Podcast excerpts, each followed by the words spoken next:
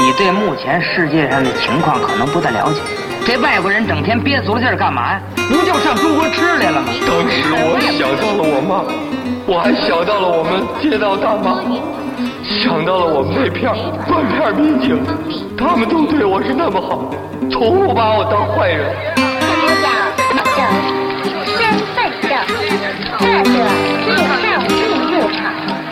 闲班电台，活着不能太正经。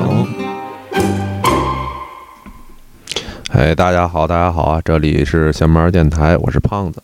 呃，不知道刚刚过去的这个情人节你是怎么度过的？是自己一个人呢，还是和你的爱人一起度过的这个终于可以放松的情人节？嗯，今天呢，我们还是延续我们上个周上一周的主题，就是关于独居生活的故事。这周呢，我们继续呃采访了一些朋友，来讲述他们各自独居生活的故事。那我们现在开始今天的节目。OK，大家好啊，这里还是下班电台，我是胖子。然后我们今天还是在聊一个关于独居生活的话题。然后现在在线的嘉宾呢是神乐姑娘，一位在海外生活的女孩，跟大家打个招呼。Hello，大家好，我是神乐。你好呀，胖子。你好，这个其实我们说过一遍了，因为刚刚又出现一个小小的这个录音事故，造成了我们又得重录了一遍。OK，但是无所谓，不关紧啊。然后那个神乐姑娘现在是生活在新加坡，然后她之前是生活在上海的，然后呃，在之前可能在这个刚毕业的时候，大学刚毕业的时候，在天津生活了一段时间。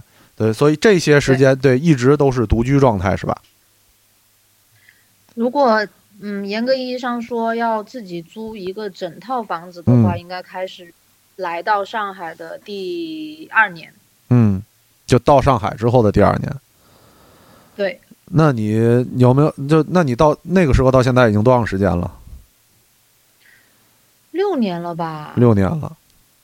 嗯，那哦，五年、嗯，六年，差不多五六年。那时间也挺长的了。嗯，那应该也是属于就是完全习惯了和适应了自己独居的生活状态了吧？是的，实在是太爽了。这个问题就在于这儿。其实啊，我们策划这个节目要在情人节上线，为什么要在情人节上线一个独居的节目？就觉得独居的人啊，应该挺凄惨的。但是没想到所有的人，啊的对所有的人，包括我在内，然后问到我们问到这个时候，所有大家第一个反应就是太爽了，自己。太爽了吧，毒鸡。大家对自由的渴望实在是太强烈了。是的，是的。那那你既然说已经说了，表达了你对毒鸡的想法了，那你是不是就没有想过去要改变现在的生活状态呢？就是要结束自己的独居生活呢？肯肯定不会啊，嗯就即便以后有伴侣的话，嗯我都我都是希望，嗯，比方说有一个房子，然后一每个人有自己的卧室这样子。哦，就是就是嗯对，就是那种分居那个那个分分房生活那样。对，嗯嗯，那你实在 实在是太享受这个独居生活了。那你觉得，那除了爽之外，独居生活给你带来了什么呢？你觉得就是有没有什么就是消极的或者积极的方面呢？独居生活如果是积极方面的话，嗯就是它能够让你去，嗯，有一句话叫做“君子慎独”吧，嗯就是很多时候你在独呃在一个人独居的时候，你可以去做一些很自省的事情。嗯然后呢，你也可以有一个空间，可以很好的思考。嗯那除此之外的话，你也比较安静，可以做各种自己想做的事情。你可以看自己想看的电影，可以公放，你不需要担心吵到别人。同时，你也可以去玩自己的爱好啊，比方说我会弹琴啊嗯之类的。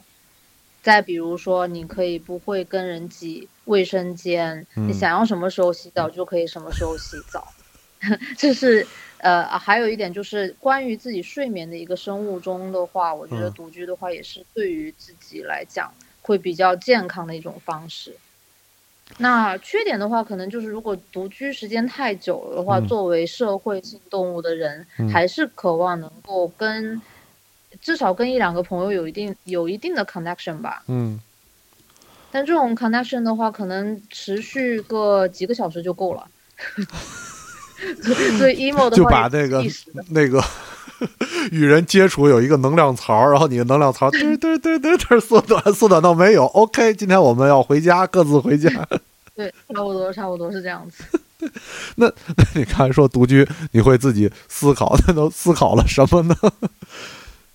会会思考很多问题啊，主要比如呢是会着眼于当下的一个经济情况跟自己职业的一个未来规划咯。哦就比方说失业了之后，可以有怎样的一个延续自己现在的一个专业性，或者是嗯开发一些其他技能的一些想法吧。那那你这个回答真的是挺实际的，因为是这样，因为我们 之前问过一个嘉宾，然后他说也说，就是说要独居的时候自己会想很多事情，然后可以做很多事情，然后我们就问，那你想了什么呢？就是啊，在想可以想很多事情这件事儿，就其实就是什么都不干，就其实也是什么都不干。那那那其实也蛮好的。我不知道你会不会觉得最近不是很火的一个东西叫什么 MBTI 吗？嗯，然后我就是那种喜欢计划的类型。哦，我干什么东西要规划，要要去 plan，、嗯这样子，哎其实蛮累的。那那那你是哪种？就是那个哪哪几个字母合在一起的？我我是 INTJ，那代表什么呢？就是动漫里面的大反派吧。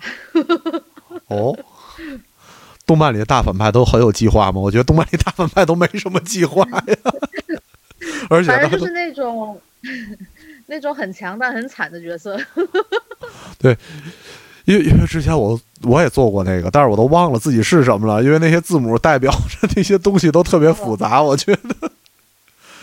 而而而且可能大家嗯，你说就是娱乐性了，其实，因为这种东西其实也是变的，它相当于是一个行为测试咯。嗯哦，测试你的行为可能曾经是这个样子，然后后面的话，因为你的际遇不一样，你遇到的人跟事不一样的话，你会改变。嗯，然后其实是一个永远的变量 是的，会有。啊。那那哎，那你说到这个，你这个是科学的角度，那你有没有赛博玄学的或者赛博迷信的行为？迷信很多呀，比如呢？很？多很多哎，各种各种算命啊、星盘互联啊，网抽签儿那种师傅？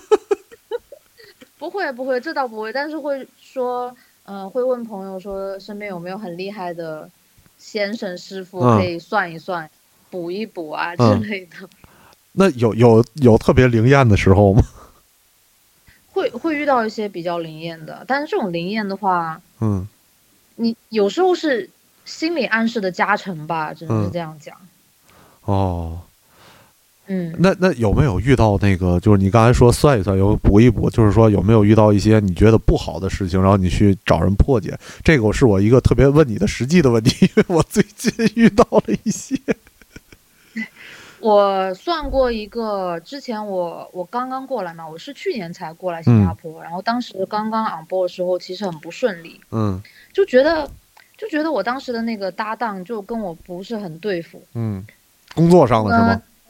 对，工作上不是很对付，而且这边的话，他的 probation 只有三个月，嗯我就很担心过不了 probation，我是不是要回到上海？而且那个时候非常夸张的一点就是，你如果签证被撤销之后，你需要在一个月内回去嘛？嗯那个时候正好是上海封城，哦或者是国内都在封城，嗯然后机票超级贵，我就很担心这种事情发生。嗯我就问他，我就问他我能不能过试用期这件事情，嗯然后他说是没有问题的，但是他他说，但是我看你现在这个这个盘、嗯有有小人在搞你啊，哦，就他就主动来给你算了是吗？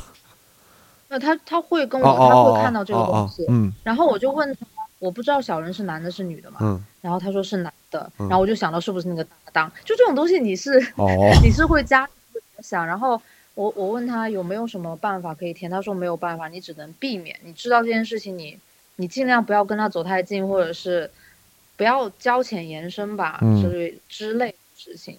还有一些，比方说调整风水的方法，嗯但我也不知道具体有没有用。比方说哦摆一个、摆一个什么东西在这儿，摆一个什么东西在那儿。虽然我不知道有没有用，但是我都买了，而且都 摆着了。那个我最近也摆上了一些，因因为我我说我这个情况比你这个还要夸张，就是我最近做了几个梦，然后感觉我们家里边有东西。对，我不是自己一个人在家，咱俩视频你注意看点我后边背景什么的有没有什么变化？我感觉，但是我能感觉到，就是他至少不是恶意的，就是所以我觉得还还 OK，我觉得还还好，对。但是确实最近总能就是做梦梦见梦见一些，哦，你是做梦感梦到，然后你自己磁场的话，你能感觉到一些不一样，对吗？磁场我比较我比较那个大条就不太就是能就不不敏感这方面，但是我确实做梦梦见了，就非常真实的，哦而且接连，呃，从这两三个月吧，接连梦见了两三次。对，就是他在我家里边他在我家里跟我，就是那个东西完全对他没有任何影响。对，对，就是他在家里和我一起 愉快的生活。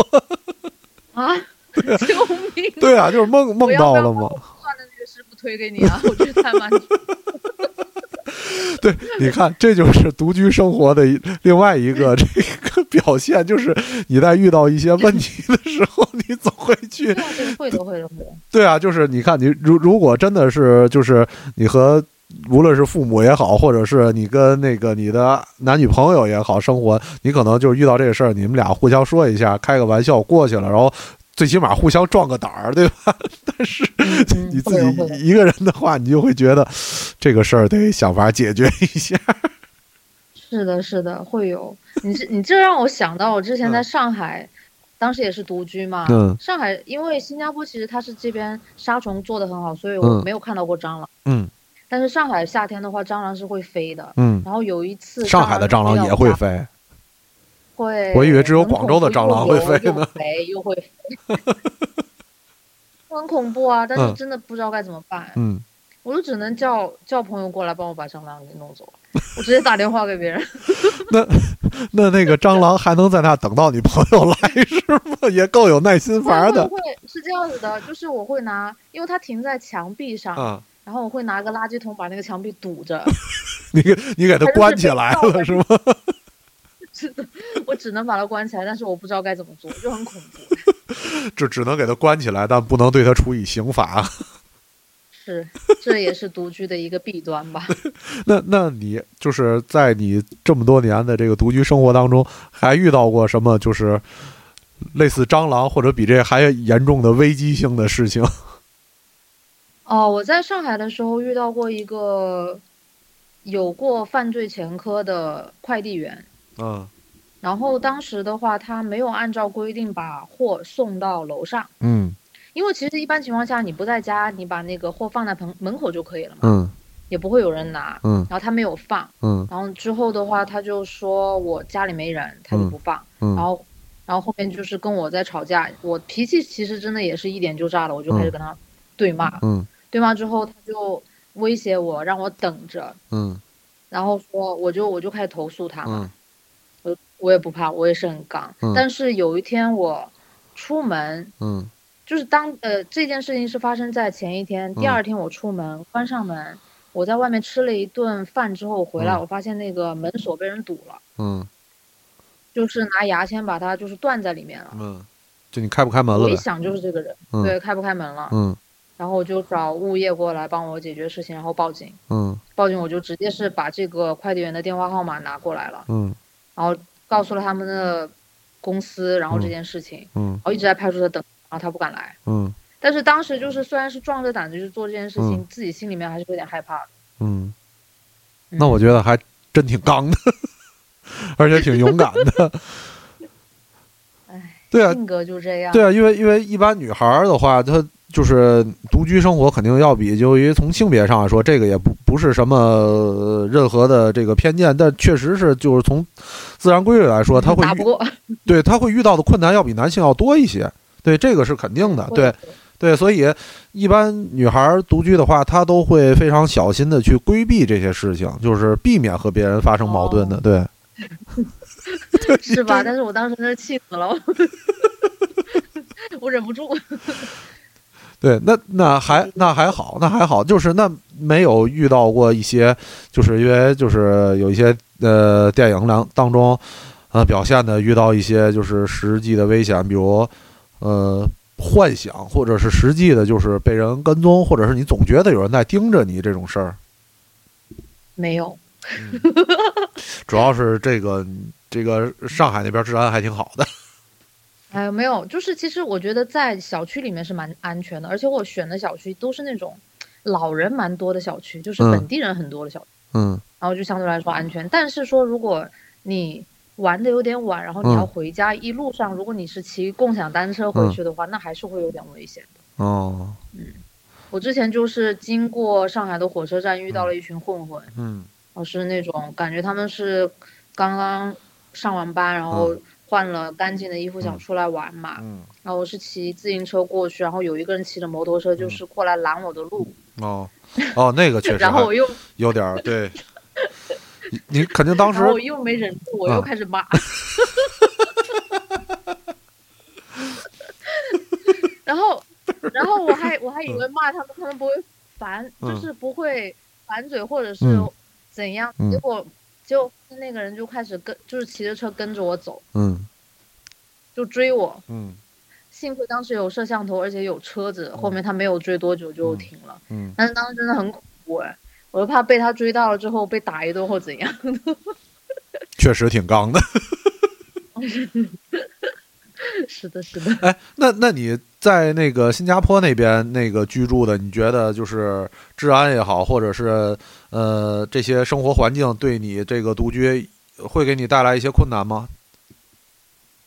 这边治安非常好，嗯就是因为可能刑罚太重吧，所以嗯。可可能是很难会遇到那种越界的人。那但是我我遇到了，哎呀，我觉得很恶心的一件事情，就是我这是我这边是有亲戚的，嗯。但虽然是远房亲戚嘛，但是来之前的话，他是呃，我我拜托他可以帮我找一个中介，帮我找房子。嗯然后后面的话，就是因为我自己有有在那个网上看到房子是嗯。挂的另外一个中介，从所以从那边自己租了嘛。嗯。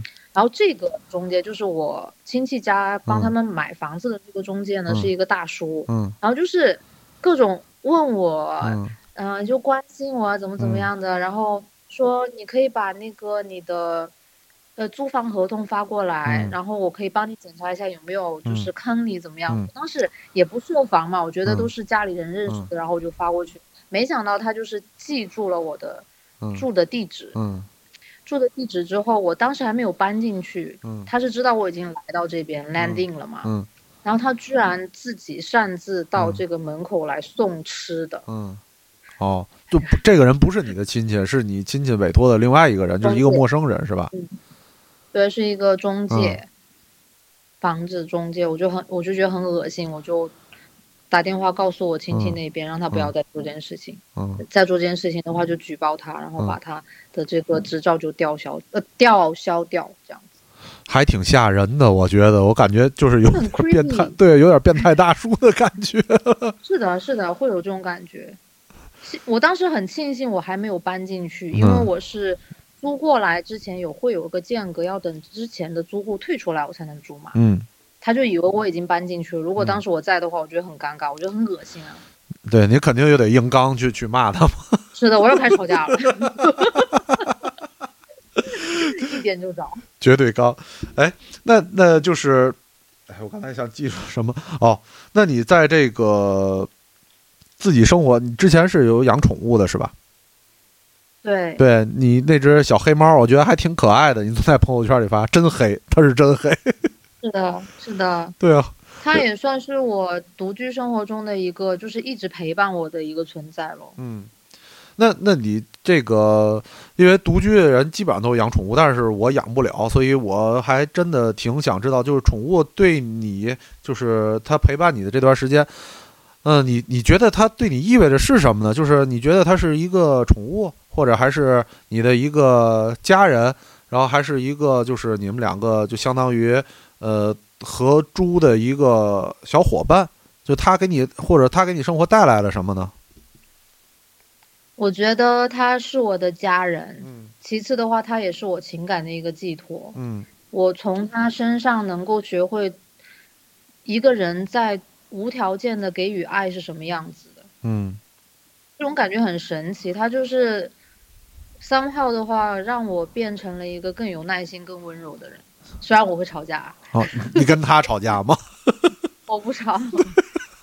对，你跟他吵架，他听不懂。是啊，反正就是很神奇的一种感觉，就是感觉到了爱，嗯而且这种爱是因为你给他爱，嗯你感觉到了爱。嗯，就是一个对互相的一个，让你的情感有一个这个发挥的出口，对吧？宣泄的一个出口。嗯，我觉得是的。嗯，那嗯那他现在不不在你身边了，是吧？对他现在跟着我爸爸对没没国内生活。没能享受到这个到新加吃新加坡猫粮的感觉。是新加坡这边对宠物的，就是运到境内的要求蛮严格的。首先，你得去排查掉它是完全没有狂犬狂犬的一个嗯危害的，你要打血清，然后去把血送检。嗯其次的话，你需要在这边预约一个宠物隔离的舱。宠嗯物隔离仓的话，要在那边隔离一个月。哦，而且这个隔离舱基本上，因为很多新加坡是一个，就是相当于很多人会在这边 stop by，比方说一两年，嗯他们也会有自己宠物，嗯所以排队申请这个宠物舱的人很多。嗯我当时三月份、四月份要过来的时候，宠物舱已经申请到了八月，嗯，半年。所以嗯对种种原因，再加上我自己也不确嗯定，这就今后会不会在这边嗯安顿下来，所以就只能跟他分开。嗯那你如果是呃在那边生活，你有没有想过给你的这个小伙伴接过来呢？或者还是说，我可能哦，不好意思，我问题是要调整一下，并不是说你要把他接过嗯来，还是说你认为你要在这边重新再找一个小伙伴？我可能会要考虑一下了，因嗯为其实这这种羁绊的话，只是对特定的一只宠物而嗯言的。嗯，啊就可能不会再养新的宠物了，是吗？可能不会再养了。嗯，哦，那嗯，哎，这人和人之间的羡慕就特别简单。然后我真的是特别想养这个小宠物，但我真的就是养猫毛过敏。对我过敏，我过敏特别严重。我曾经尝试过，对，就捡回来流浪猫，我捡回我捡过两次流浪猫，然后都差点死家里，就是我差点死家里边。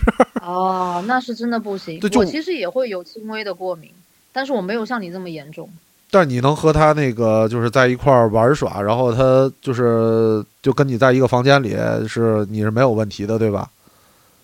我会眼睛特别痒，然后会鼻炎，那是每天都这样吗？还是说就是你每天都这样。我我每天都这样。是离开了他之后，我发现原来我是这样，我是因为他过敏了。我靠，那你这太刚了，我靠！哦那你这就是过敏。我我比你还严重点儿，就是我我那阵儿捡回来的小猫的话，我就我第一周的话会就是不是特别严重，就可能会跟你差不多，但是会稍微轻微一点儿。然后我就觉得没什么事儿，然后我就开始置办一些猫，因为我本身知道自己过敏，我会很小心的。然后我开始置办这些，觉得第一周没有问题了，OK 了，我可以跟它相处了，我体格牛逼了。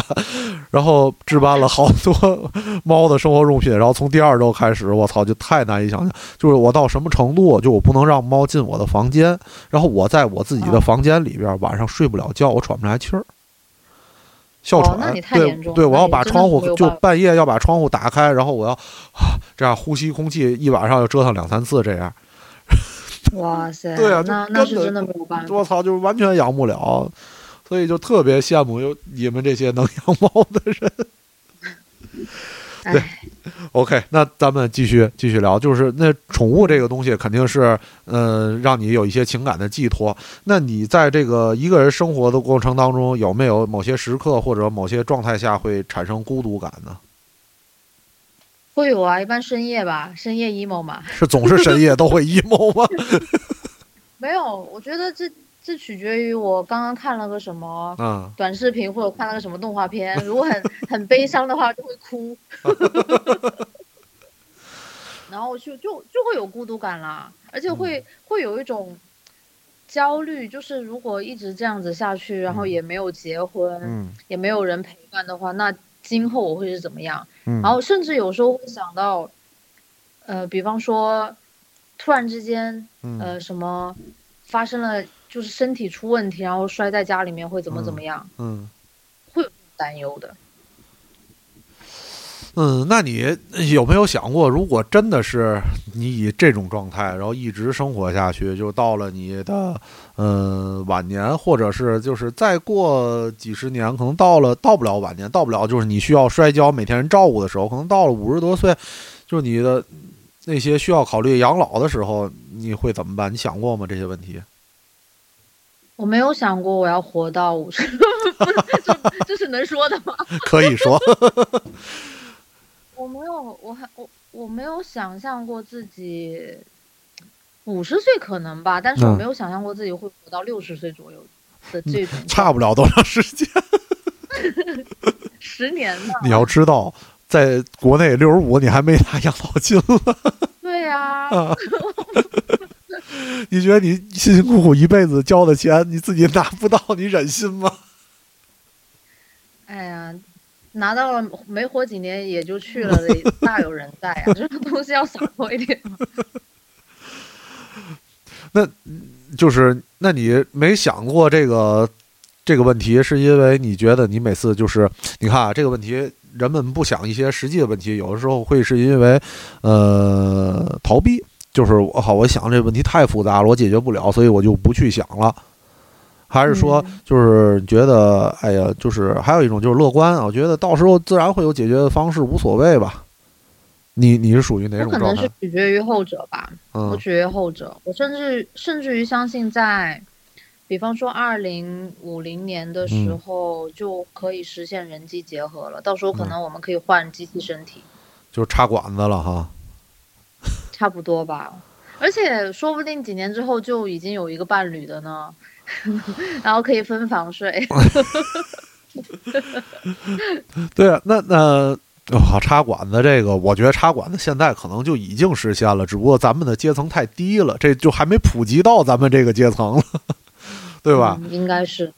对，人家这个在更高的维度的阶层的人，可能已经实现了克隆技术，可能你总看这人总是这样，其实人家就是已经克隆了。是的，说不定是这样子。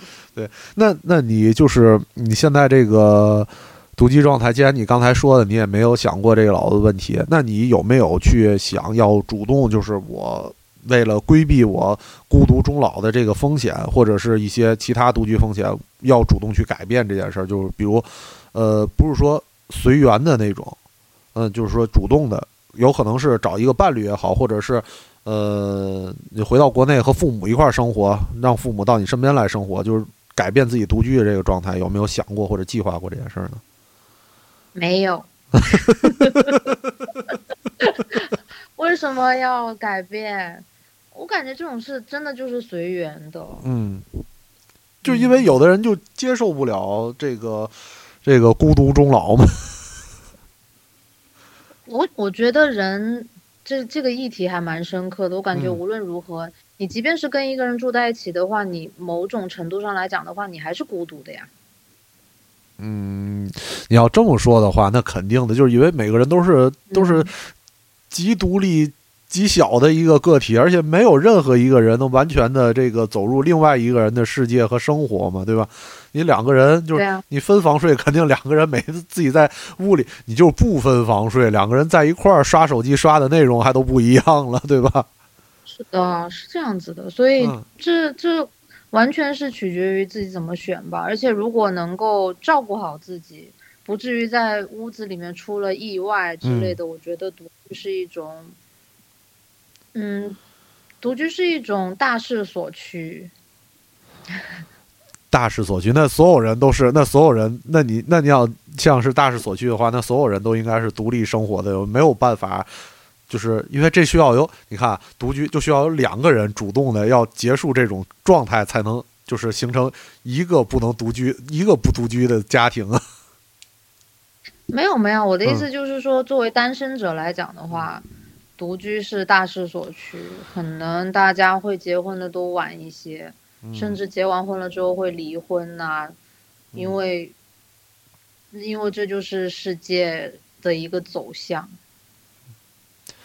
对，可能那在新加坡那边也是这样，是吗？不光国内这样吗？新加坡因为很缺人嘛，所以嗯他很鼓励小呃生小孩啊嗯什么的。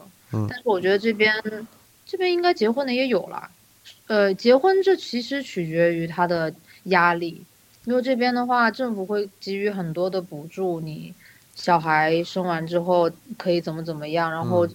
相当于他请月嫂或请保姆的话比较便宜，也有人愿意生的。哦，那那你感觉你你周围的那些人，就你周围的同事或者你在那边的朋友，他的这个独居或者单身的比例和国内比呢，是要比这边更普遍呢，还是说，呃，比这边就是就是组成组建家庭的人会更多呢？可能是因为我这边没有太多朋友，嗯就刚主要是刚过来嘛同事。对同事的话，其实基本上都是已婚人群相对来说多一点的。哦，那和国内是一样的，其实。嗯，就是基本上都已经 settle down，已经结婚了，而且有小孩。哦，那可能还是因为华人的这个东东亚的这个文化圈儿吧，是吧？就大家还是想结婚，然后那个那个传宗接代，对吧？使自己的家族枝繁叶茂。也也有种情况是希望能够财富可以传递吧，对于一部分人来讲花呗可以传递吗？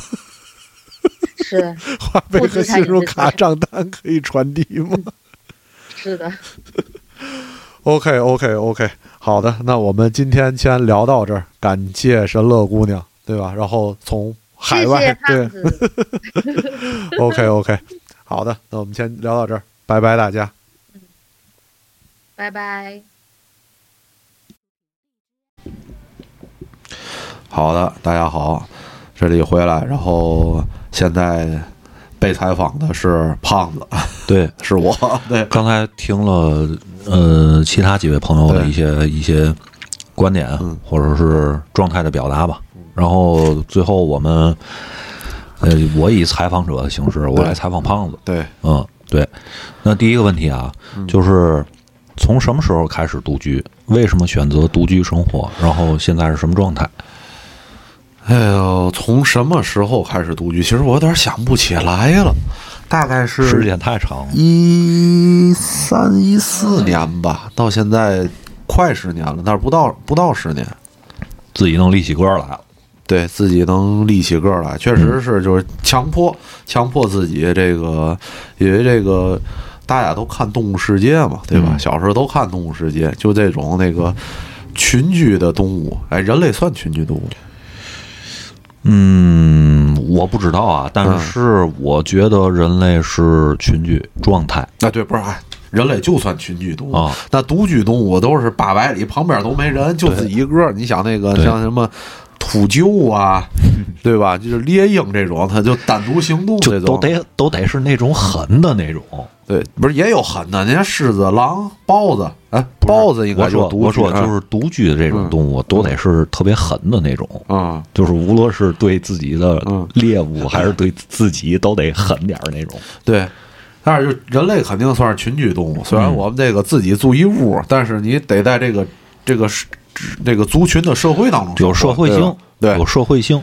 对，所以人人类作为这个群居动物，这个群居动物就有个特点，就是这个叫一山不如二虎。嗯所有群居动物这个族群，它肯定只能有一个雄性，嗯，雄性在引领，对吧？嗯嗯然后其他的这些就是除了雌性就是幼崽，你这个有点政治不正确啊，我觉得。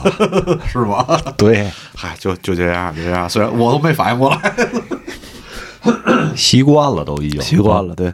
然后就是我，我就是因为这个从这个幼崽成长为这个雄性的过程当中，当时这个在家里生活跟这个。这个另外一个雄性就是我爹，产生了不可协调的矛盾。哎，那你是不是就是买完这房子之后就独居了？还不是，这房子空了得空了两年，这房子应该是一零年前后买的。哦买完之后呢，当时哦，这事儿为嘛买这房子当时机缘巧合，有一段姻缘，差点结婚。哦，想想十多年前我差点结婚，这事儿挺可怕的。所以买的房，哦买完房之后呢，但是那阵儿就还没开始，还没准备结了，这房子就先搁着。这婚就没结成。对，搁着搁着呢。然后这个在家里确实，你这个我爸就是就是那种标准的这个中国。这个中年男性、嗯。那种对家里的这个责管教，对孩子管教挺严的，早上起来不起，晚上不睡，啊，有控制力。对对对，就这种肯定得跟你这个 得吓唬吓唬你，总吼一通。嗯。然后就是在家里发现总跟我爸这个闹不痛快，嗯，对打那反那那不敢不敢对打，不敢对打，挨打挨打挨打，心里不服气。嗯对，所以我觉得不行，这个正好也能自己住，所以就赶紧搬出来了。嗯而且我从小就特别想自己在家待着。我们家一家三口，我爸、我妈、我这三个人啊，都特别想自己在家待着。我觉得这个不是你的，就是一个人的这个特点，吧对对对对？你小时候也这样当然了，是吧？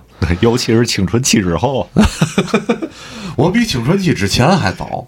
哦我告诉你，真的，我就是那你想那个上小学的时候，对吧？啊那个够够天真单纯的吧？嗯那小学礼拜二下午咱都不上课嘛，对对吧？对然后肯定都是就到同学家去做作业，或者到同学让同学来家里做作业，或者对，或者是出去跟小朋友一块玩去。对就那个时候，踢球打蛋儿，我现在就能回忆啊，就那个时候，我就愿意自己在家待着，行吧？就是对，就挺孤独的这么一个人。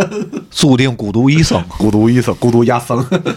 对，所以所以大学毕业之后，由于我在在天津上大学嘛，也是本地的，你说在天津上大学就没有什么借口，大学也没搞对象，嗯对吧？再加上家里这个也不给你钱，你也没有什么借口说自己像别的同学似的，我租个房，租个房自己出去出去住去，嗯也没有这个机会。嗯然后这个。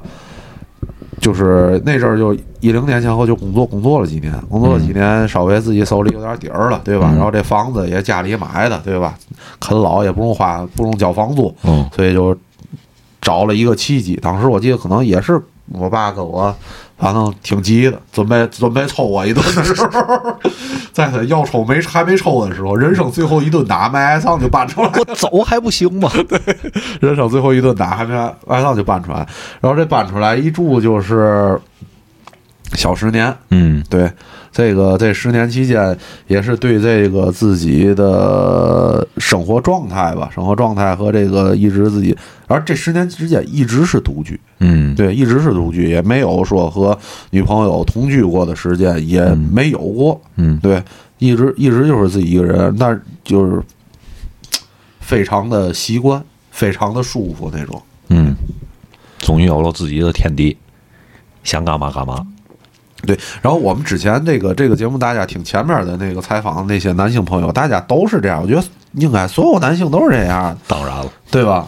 对呀，觉得自己住非常爽，哎，也不是，有的人就觉得这个家里没人，嗯，就就不太行。其实我觉得啊，小明就挺害怕孤独。那只能说明他阳气不足。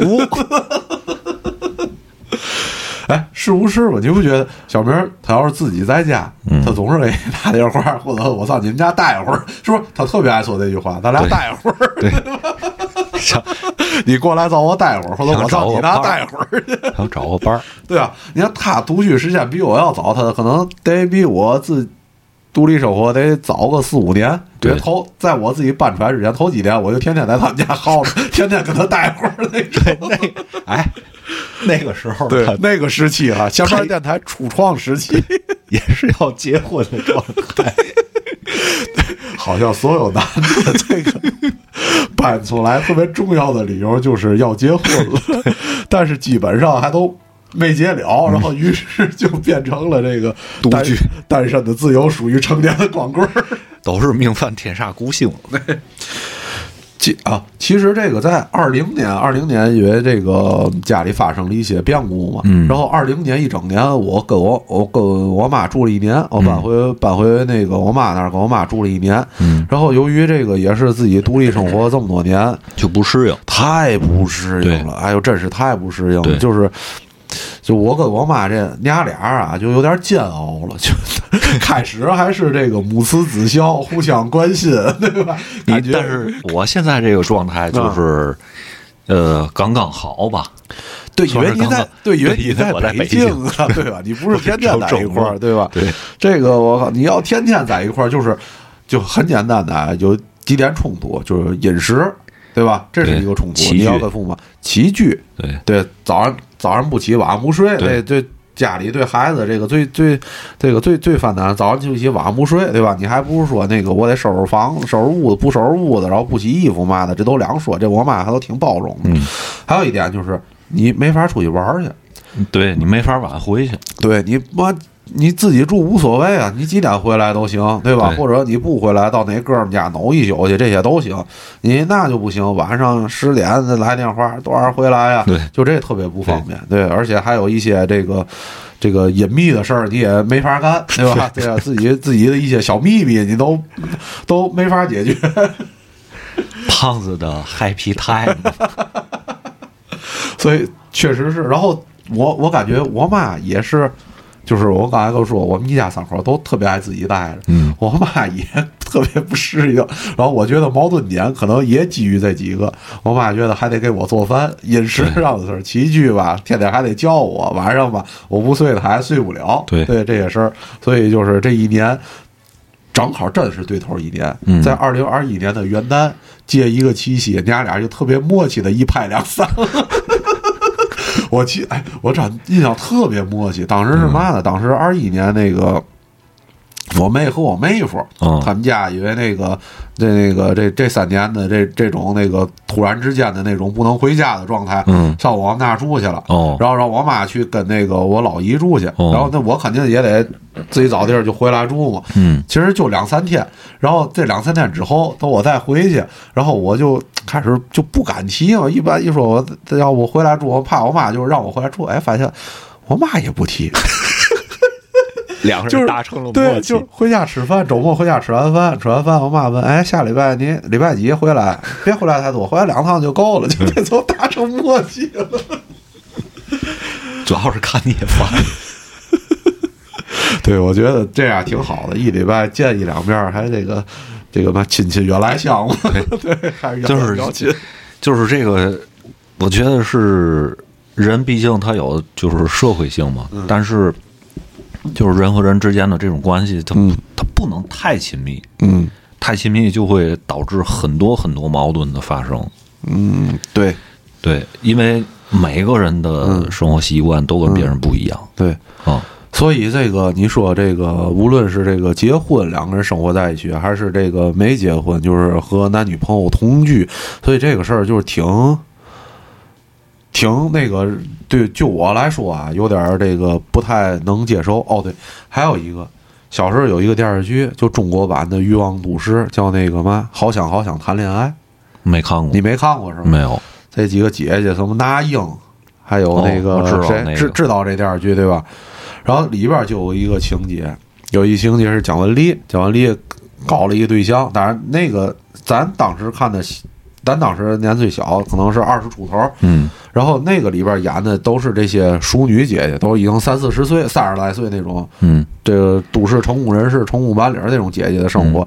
他当时搞了个搞个对象，搞个对象就两个人就是那种，就今天我。就是半同居状态吧，就今天我找你来约会，可能哎一礼拜可能住两三天，就那种。然后里边有一个情节我印象特别深，嗯就是哦，他那对象是孙淳，就是后来在《走向共和》里边演袁世凯那个演员，对孙淳，对。然后这个就是蒋雯丽上他们家住，住了两天，住了两三天，然后走了。然后这孙淳啊，自己在屋里头就坐床上面，哎，就摸就在床上觉得特别不自在，嗯就自己坐床上发呆，觉得特别不自在。然后他就开始在屋里找，然后就把这个这个姐姐到一个地儿，就特别就跟动物世界一样，他特别爱留下自己的痕迹。哦，就像那种，哎，我就宣示主权也好，嗯。或者是他习惯了也好，嗯。就特别爱在这些这个屋子里各个地方爱留下自己，比如小首饰啊，嗯。然后那个在这个洗漱台上放一些自己的小化妆品，嗯。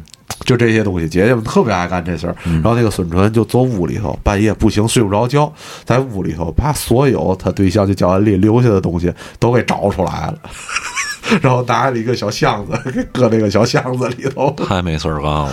不是，哦真的就是这样，啊，不舒服，特别的不舒服。侵占我的领地了。对，就是这人这个读惯了，天津话要读惯了，嗯你特别难以接受另外一个人用用他的这某些方式，气味也好，或者是物品也好，来侵入你这个地儿，嗯真的特特别的这个让人觉得哎呀不舒服。嗯，明白。继续，继续，继续。呃，呃第二个问题啊，就是，呃，你觉得独居给你带来了什么？就是咱们可以分成积极和消极这两方面去说。嗯这个独居带来的，首先就是自由，对吧？这个刚才已经说完了。这个积极的方面，我觉得除了自由之外，你要对自己负责。嗯对这个事儿，其实是在这个可能也是因为你独居的这个这个阶段，我独居这个阶段也是这个就是二十二十多岁到三十多岁一个成长的阶段嘛。可能在这个过程当中，可能你如果可能有的人不独居，他也会有这个感觉的。但是可能我的这个情况就是我独居了，在这个阶段，同时让我感受到了，我需要就是对自己的。生活最起码生活的细节、生活的节奏这些，你必须得对自己负责。嗯然后从而衍生到你对自己的生活目标这些，因为没有任何约束了，没有人告诉你该几点起，该几点睡，今天吃什么，嗯然后该干什么这些事儿都没有了。但是你你得给自己规划对你自己要规划这件事儿晚。上几点属于自己的 happy time？但是在就是从这件事儿衍生而来的，就是你在规划之前，其实慢慢的你是一个认识自己的过程。嗯其实这个也是，你看，就你每次到我们家来，你对我的感觉就是我你们家特别乱，嗯对吧？嗯但是其实我开始也是觉得特别乱，但确实够乱的。但是后来我就意识到，其实可能这个就是我自己认识到我自己的一个过程。我就是特别喜欢让各种的小玩意儿、小东西，就触手可及这些东西，这些小玩意儿就嗯。随时在我手边。我可能待着没事儿干，我就随便在桌上一摸就拿出来一个小玩具也好，或者是小东西也好，就就能摆弄摆弄会儿，嗯。或者是书，到处都是书，可能就随便就就是能拿出来对个小跳蛋玩会儿。这个，你别以为这句话做到咱节目上不了了，啊，不会的，这个都不至于。不会的，对吧？嗯，对，反正这些是这个一个积极的体会，然后消极的是一方面就是说，嗯，由于独居时间太长，而且咱们，呃，其其实我现在的这个状态。并不是一个正常的一个生活轨迹的状态，因为都这么大岁数了，也没结婚，对吧？嗯就还是在独立生活，就是嗯啊，不是一个正常的，但不是一个社会的主流的状态。嗯对，我觉得这更正一下。嗯对，然后所以呢，你可能觉得你这样就习惯了。嗯真的是习惯和享受，这个人就是还是就是那种越活越毒，你很难，就是做好了一个准备，让别人进入到你的生活当中。嗯随着这个时间的迁移，会越来越习惯，甚至到一定的时候，你会觉得这个呃普遍的这个社会家庭的组成方式是你不需要的。嗯，最起码在壮年的时候，最起码在咱们现在这个年龄，你是不需要这种这个社会上约定的这个家庭的组合方式的，对吧？就是结婚生子的这个方式，可能你觉得你自己一个人就能处理这些问题。嗯，对，你一个人也能生孩子。其实这个问题我还真想过，嗯但是呃咱可以简单说一下，无性繁殖啊，无性性繁殖对，给自己那个弄点土什么，对吧分？裂出来一个小胖子。小胖子还行，我操！鲍鲍鱼童子是吧？嗯，对，在这个我对这个生活压力和这个社会成本还不是生活成本还不是这么明白的年代年年纪的时候，嗯我曾经想过这问题。其实我就是如果真的是独自生活，我可以接受领养一个孩子，嗯。而且不是说那种我领养一个小孩让他管我叫爸这种，都不是这种，我可以接受领养一个六七岁的一个小孩儿，我小男孩儿、我小女孩儿都无所谓，就是两个人互相作伴儿。嗯，对吧？就是互相作伴儿，也不用什么这个对未来互相做什么这个我操你我领养你你就对我得这个尽孝什么的，其实也没有这些，就是互相的一个陪伴，嗯陪伴到不需要陪伴了，就两个人成为又成为两个独立的个体之后，然后就再一拍两散。可能一拍两散说的有点过于的这个人情人情凉薄了，但是就是这个意思吧，对吧？我觉得这个嗯就是你这个想法是反映出来，你在你心底，嗯，还是有一种在这个适当的年龄段，也就是被社会所认可的这个年龄段里面，有一个想要去做父亲角色的这种心理。嗯，可能是有吧。嗯其实父亲这个角色对所有所有男人，我觉得都是一个模仿秀嘛，嗯对吧？你小时候就第一个接触的人就是你的父亲，对吧？然后你按照正常的流程，你应该也成为那个角色。你怎么着就就跟嗯你小时候就问你想干嘛，对吧？我对吧？想当科学家，对吧？嗯，放炮，对吧？那应该是物理学家。对，想想当老师，对吧？你都都有这些梦想，对吧？这些都是远的。其实你现在来想，你从小生出来就是我我要成为父亲，嗯这是一个所有人刻在这个基因里头的东西，对吧？你可以讲去，最起码我要我要试着去尝试成为一个这个这这个人是什么样的，对吧？但是现在的这个想法已经这个很淡薄了，对吧？但是从青春期开始就开始反抗父亲，对，其实就是人生的这个，但是到了最后又变成他。对，嗯，长大后我又成了你。对对 对，OK OK，继续。就是你，你看啊，就哎，对，这个那有曹友问你，你先别，你先别别就是我了，啊就是你这个，你觉得这个自己生活给你带来了什么生活上的变化吗？就是或者是你让你觉得这个东西只有是你自己生活才能体会到的，跟你原来的生活方式是不一样的。嗯，我的体会就是太美了。你看，所有男的都提这个，真的太美，怎么这么美呢？我怎么就能想干嘛就干嘛 哎，就是。哎呀，我靠！真的，所有的男性真的在问到这个问题上是没有。你看那，你看那雄狮啊，嗯他在这个群落里边，嗯，就是嗯，生完孩子，啊他等于就是母狮子带着带着这个小狮子嘛，嗯然后雄狮就在这这这这一块地儿，嗯自由活动去找下一个嗯繁殖的目标嘛。嗯我觉得这就这就是动物性，嗯，这就是动物性。你电乐可以小一点，嗯，没事儿，听不见咱的电乐。咱上回录完那个，后来我一听节目还是听不进，你没推上去，是吗？嗯，行，没事儿，没事儿，说吧。嗯然后，嗯，我操，就是就是这种，我不好说，就是你可能就是就是想那样，想想干嘛就干嘛。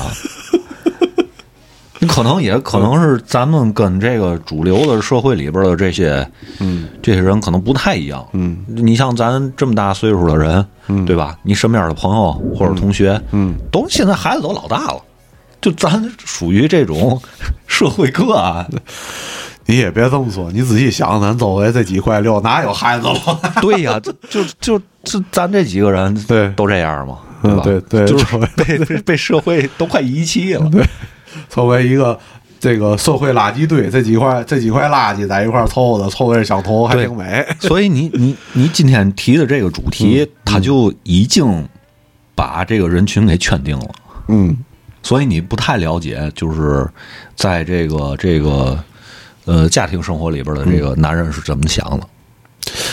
虽然我不但是对，但是啊，嗯你你你通过看日常的一些，就是是从朋友那儿获得的也好，是看这个小视频获得的也好，就是这个男人只要自己在家，嗯，都还挺美的。是啊，啊我操，太美了！啊自由，真的，这个自由是怎么这么可贵呢？这个东西，freedom 怎么这么可贵呢？对，继续继续继续，继续吧，我我觉得就是咱就往后边这个问题接着引导对啊，对，就是，呃，你有没有幻想过自己在一个、就是在一个人的这个生活里会出现什么样的危险？有啊，我告诉你，我不是幻想过，我亲身经历过，行吗？就在去年二零啊。二零二二年，二零二二年的十月的某一天，我忘了是哪一天，就十月假期，我出去跟人喝酒去，嗯喝了一天酒，我操，那天太可怕了，我喝酒喝大了。嗯喝大了，晚上回来吐，就喝的太大了，吐了一宿，整整吐了一宿，多少年没有出现这种情况了，就抱着马桶，就是吐，吐完之后上床躺，躺没有半个来小时，就劲儿又上来了，又得下去吐，这样折腾了一宿，你是不是吐的喝假酒了？也可能吧，啊，喝时间太长了，从中午开始喝到半夜十二点多，然后就是我吐的这过程当中，就感觉都就都出虚汗了，就感觉自己要虚脱了。我当时就抱着马桶，我就想，我操，我可不能在家里死了，喘不上气儿来。对你生理上没有那种反应，但是你自己就害怕了。我说我不能死家里，我这要死，这抱着马桶死了之后，太难看了我都，臭了，都没人知道。估计太难看了。可可能就到周末没回家，我妈想起来以后打电话问问，没人接，可能觉得不定哪玩去了。我这得多少钱才能让人发现我？得等得等得等我或者小明儿回来了，打开你们家的门，然后一闻一闻味儿，给自己熏出去了。对呀、我操，太可怜了，真的。对，这个是我真的是这个独居生活以来吧，嗯遇到的最大的一次危机，嗯可能也是这个岁数到这儿了，让我觉得这不得不考虑这个问题嗯。害怕当时真的转天就开始反思，然后就开始这个，从那之后，这个酒这件事儿让我就特别的顾忌了。对，那你怎么现在录制节目时还喝？这个你不在了吗？对吧？不一会儿我不就走了吗？不用你，嗨，哪那么容易今儿就到日子？你想的还挺开。对呀、这喝这点儿没事儿，吧行吧，那一会儿我走了，你就别喝了啊。行行行行，为了保证咱这节目还能上传上去，对对对对对，对，就是这次是真的是我面对的，我觉得是独居生活以来面对最大一个危机，让我觉得可能就是不光是这一次，让我觉得可能人生之后，嗯，就这个关于自己人身安全的这方面，你如果一个人的话，确实挺危险的。嗯所以我就研究了，我跟你说那个苹果那个防跌倒系统，我操！不，这个防跌倒，只不过就是在你跌倒的时候报警呗。不是，它是这样，它那个 Apple Watch 那个，就那苹果那、那手表，啊就是你要跌倒之后，它会就触发给你打电话，就给几个人打电话，比如我好，我哪天在家跌倒了，你那边大半夜嘚儿嘚嘚电话就响了。哦，对你，你一接电话，哎，问怎么回事？我这边说不清，你不就得赶紧从北京过来救我来吗？小边希腊打飞机就会。我到这儿你也凉了，对，你想，咱周围就有身边活生生的例子是是是，对吧？您确实是，嗯，这个就不光是老人，我现在属于独居中年，也挺也挺危险的。这现在都亚健康状态，对吧？还有就是，还有就是一些这个平时遇到的一些生活上的这，比如。比如那个也是在妈不该看的二零二二年，不是那个那个都后说。二零二二年的一天早上起来，我准备上班的时候，嗯然后打开了我们家的那个厨房的门。我们家厨房在阳台上嘛，啊然后由于我们家是那个这个阳台上不有吊顶嘛，都装修完了，打开厨房的门，发现那个吊顶掉了。那天早上起来，我都要去上班了，然后把厨房店去早上起来弄点吃的吃早点，一打开那个厨房门，整个那个吊顶，我我一看，哎呦，怎么了？这是，就感觉那个厨房昨天晚上被人洗劫了一样，整个吊顶都掉下来，那厨房整个你看着就太混乱，进不去了。你们家这个房屋还是存在一定的隐患 和安全问题的。吊顶就塌了。我当时看见的时候，大家站着愣神愣了一秒钟，然后自己咯咯乐半天。我操！我觉得太哏儿了，这整个吊顶就塌了。然后就是那就这个情况下就没有人啊，我只能自己啊，我不能 给我妈叫过来吧。然后就给单位打电话，跟领导请假，跟领导说：“我房子塌了，我房子顶子塌了。”领导当时一听也没反应过来，说：“你你说嘛？你再说一遍。”我说：“没事，我说给你发视频吧，把视频给发过去了。”呃，领导说：“那你这个这一礼拜上得了班儿？” 我说：“没事，我说我简单收拾收拾，我一会儿就去。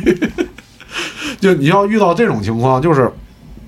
还有，比如家里就是停水，或者是水管子坏了，然后没换个煤气表这种，你只能就是请假自己在家盯着。嗯你没有说是你，比如家庭成员有几个人，你能那个互相的商量调剂的，这没有，你只能在家盯着、这种事儿。嗯，然后还有就是那个一些那个前一段时间啊我自己在家遇到的一些这个神鬼莫测的事情。这种封建迷信，我觉得就不必要在节目里说了。可以这就是胖子的 bad time。不是这件事儿，我觉得可以那个专门回来咱开一期身边的这个事儿，专门到时候再给大家讲。但是有一点啊，你在这个屋里，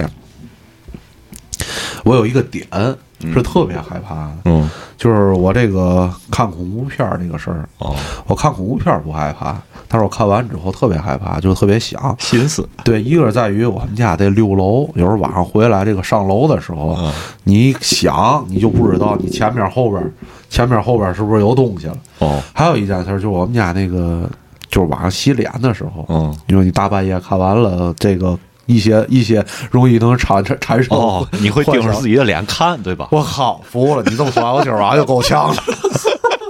我不是盯着脸看，嗯就我那个那个那个洗脸盆旁边前面不是一个大镜子吗？嗯我就一低头洗脸，再一抬头的那个时候，嗯就在这个过程当中，我就会有一些想法。哦因为我那镜子后边不就直接对着这个卫生间这个门儿，然后不就就直接对着了？嗯，就让你我操觉得我当时就低头洗脸的时候，我就想我操，我这抬头要在镜子里后边看见嘛东西怎么办？我每次我告诉你，我每次看完那个恐怖片嘛的，我洗脸时都倍儿费劲，你每把你把次都会有这种想法你把镜子蒙上呗。那不更吓人了？我自己在家蒙着镜子吗？我先暂停一下。啊，OK，他妈暂停。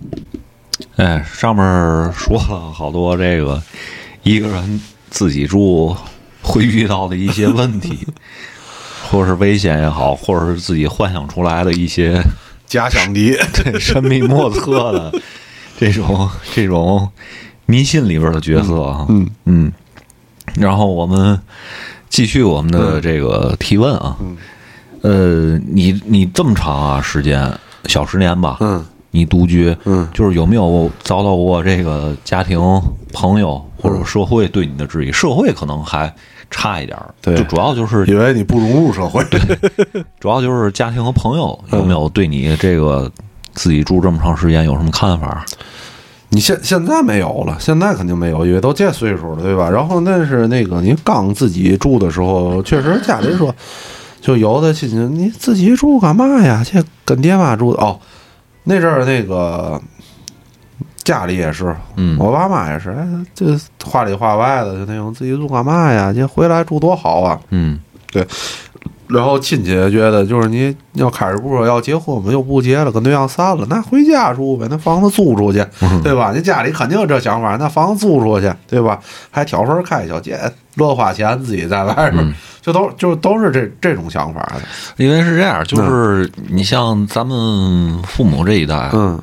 就是他们嗯。只有是结了婚之后，嗯。才能算是独立的生活，嗯所以他们就要求就是咱们的下一代，嗯就是咱们这一辈人里，八零后这一辈人里，我觉得普一个普遍现象吧，嗯就是你在你的就是你工作之后，嗯到你结婚之前这段时间，嗯，是不会出来独居的。对，因因为就时代不一样嘛，父母那时候哪哪有这条件呢？对那结婚才能分房，对吧？那个对对对那个那个那个冯巩那个大民他们一家子，那结了婚还都好几家子挤在一块儿了，对吧？嗯没有这个条件。嗯然后再加上我觉得还是和这个城市有关系。这个说这个可能就扯远了，嗯因为我们在这个寻找采访对象的时候，也发现，就是我们周围的女性，嗯可能就是女性朋友独立生活的少。当然，这个在这些呃北上广深，嗯或者是这些就是那个人口流动比较大的这些城市，嗯就很正常这件事儿。但是在天津，确实是，尤其是天津本地的这个男的、女的都好啊，就嗯男性、女性都好，男孩儿、女孩儿。男孩儿基本上就是像我们这情况，就是要结婚了，自己可能就出来签每个一年两年，但是也是其实是这对象谈差不多了，也就这一两年就结了，就这种情况比较多。嗯或者就是像我们这种，就突然之间这个婚姻夭折，对吧？那没办法，没没办法，只能那个将就着自己了。嗯但是女性很少有自己出来独立生活的，嗯就是没结婚就是跟家里过。这个情况，这种现象在天津市这个城市是默许的状态。嗯，小女孩要说不跟家里过，我说我得自己出去过去，是一个挺难、挺难被接受的一个事儿。其实，嗯确实是你会遇到的家庭的阻力会更大。我觉得可能现在的年轻人来说，可能会好一点儿。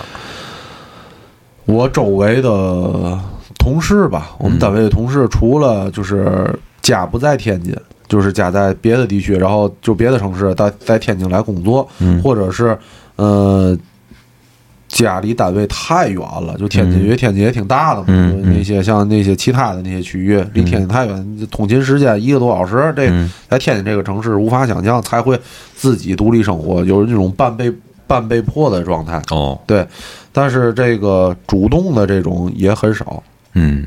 对，所以，嗯，还是这个城市的气质吧，我觉得，嗯对，嗯 OK，那我最后一个问题啊啊，就是，你看你现在这种一个人生活的状态，我觉得你肯定是喜欢这种独居的状态，嗯，对吧？肯定喜欢。但是你有没有想过主动去改变这种状态？那肯定不可能啊，但我没问啊。也其实也就是不排斥。因为确实是在这个你自己独立生活、自己独自生活了这么多年之后，而且也到了这个一定的年龄，会会感到孤独，有时候会感到孤独，嗯，然后有时候你还养不了宠物，对，这是我的这个命门，我靠，我不能养宠物。嗯对我觉得但凡那屋里有个活物，都能让我这个不至于感到这么孤独。对对，这不能养宠物这个事儿，确实是这个这个这过敏，我操，没办法，这解决不了这事儿。你说这个，我 想起来个事儿。我之前有个同事嗯在北京，然后他也是自己住，嗯嗯，他平常爱喝酒，嗯然后有一次喝大了回家，他养一只猫，嗯他喝他回回家喝大了之后，他就忘关这门了，嗯然后猫就丢了，然后他后来的一个星期，嗯，一直在找猫，最后在楼里边给找着了，对，这个其实是之前我我之前也不不能理解一些那个就是这个人对对这个宠物怎么依赖这么大这件事儿，嗯。然后后来也是慢慢的就是能明白这个事儿的，就是确确实是你如果是独自生活的话，这个宠物真的就是你的家庭成员。对，有个伴儿，对。做个伴儿，对你，你想你的家庭成员如果走丢了的话，这个。对吧？你怎么不得贴个寻人启事嘛？对 吧？你不能说让让他丢了就丢了。对，而且我觉得好多这种这种独居状态还养宠物的，嗯没事儿跟宠物可能还得对对话什么的，我之前不养过几个礼拜那小猫吗？嗯确实是这个这个逗猫这件事儿，嗯。或者你给它铲屎也好，喂食也好，然后你在这屋里跟它玩儿也好，是一个特别能让你排解孤独的一件事儿。你这这个有个活物能跟你互动，嗯。你会让你觉得你在这个世界上就不至于太一个人。确实是对，嗯。而且它对你，它对你有依赖。你不对。啊，这个人类都是他对你有依赖，你就产生了一种莫名的这种责任感，嗯。会让你觉得更让自己觉得能行使一种这个这个需要保护他的这种这种感觉就出来了，对，对，所所以，好扯远了，然后就对结束这种独居状态就是顺其自然呗，嗯。对，因为如果在你的生活生活方式不变的情况下，所谓生活方式就是你得上班，对吧？没退休，对吧？还是过这样的日子，在这个生活你想的还挺远，是啊，嗯，是这样，我肯定想远，因为我想了，如果我现在就是财富自由，这不可能财富自由，咱没这这这岁数，你也能明白自己几斤几两，对吧？就只能指着退休了，对吧？对我要真的我现在退休了，我肯定就是不会。不会在天津这个城市再继续生活下去了，嗯对吧？你到那个时候，你就是又是一种每天都要面对新的生活、新的城市的一个有新鲜感，可能那个时候你就不会觉得孤独了，对吧？就是在在在这件事儿还没有实现之前，可能确实你觉得嗯这个让渡一些自己的私人的精神或者物理上的空间，去让有一个人来陪伴你，也是可以接受、挺美好的一件事。其实是，其实就是就是这么个状态，嗯。对吧？嗯，行，OK，好那咱们今天的节目就到这儿，嗯。然后最后给大家放一个特别孤独的，因为有另外一个特别孤独的电影，因为我特别喜欢一个电影《破碎之花》，嗯。对，找儿子，对对对，找儿子，不是找儿子，是问问对象儿子在哪儿。这个电影的一个主题曲，然后希望大家这个情人节能够快乐，但是如果自己过情人节，也不至于太孤单。好 Happy 的 time，，Happy time，好的，好的，好的，拜拜，各位。拜拜，大伙儿。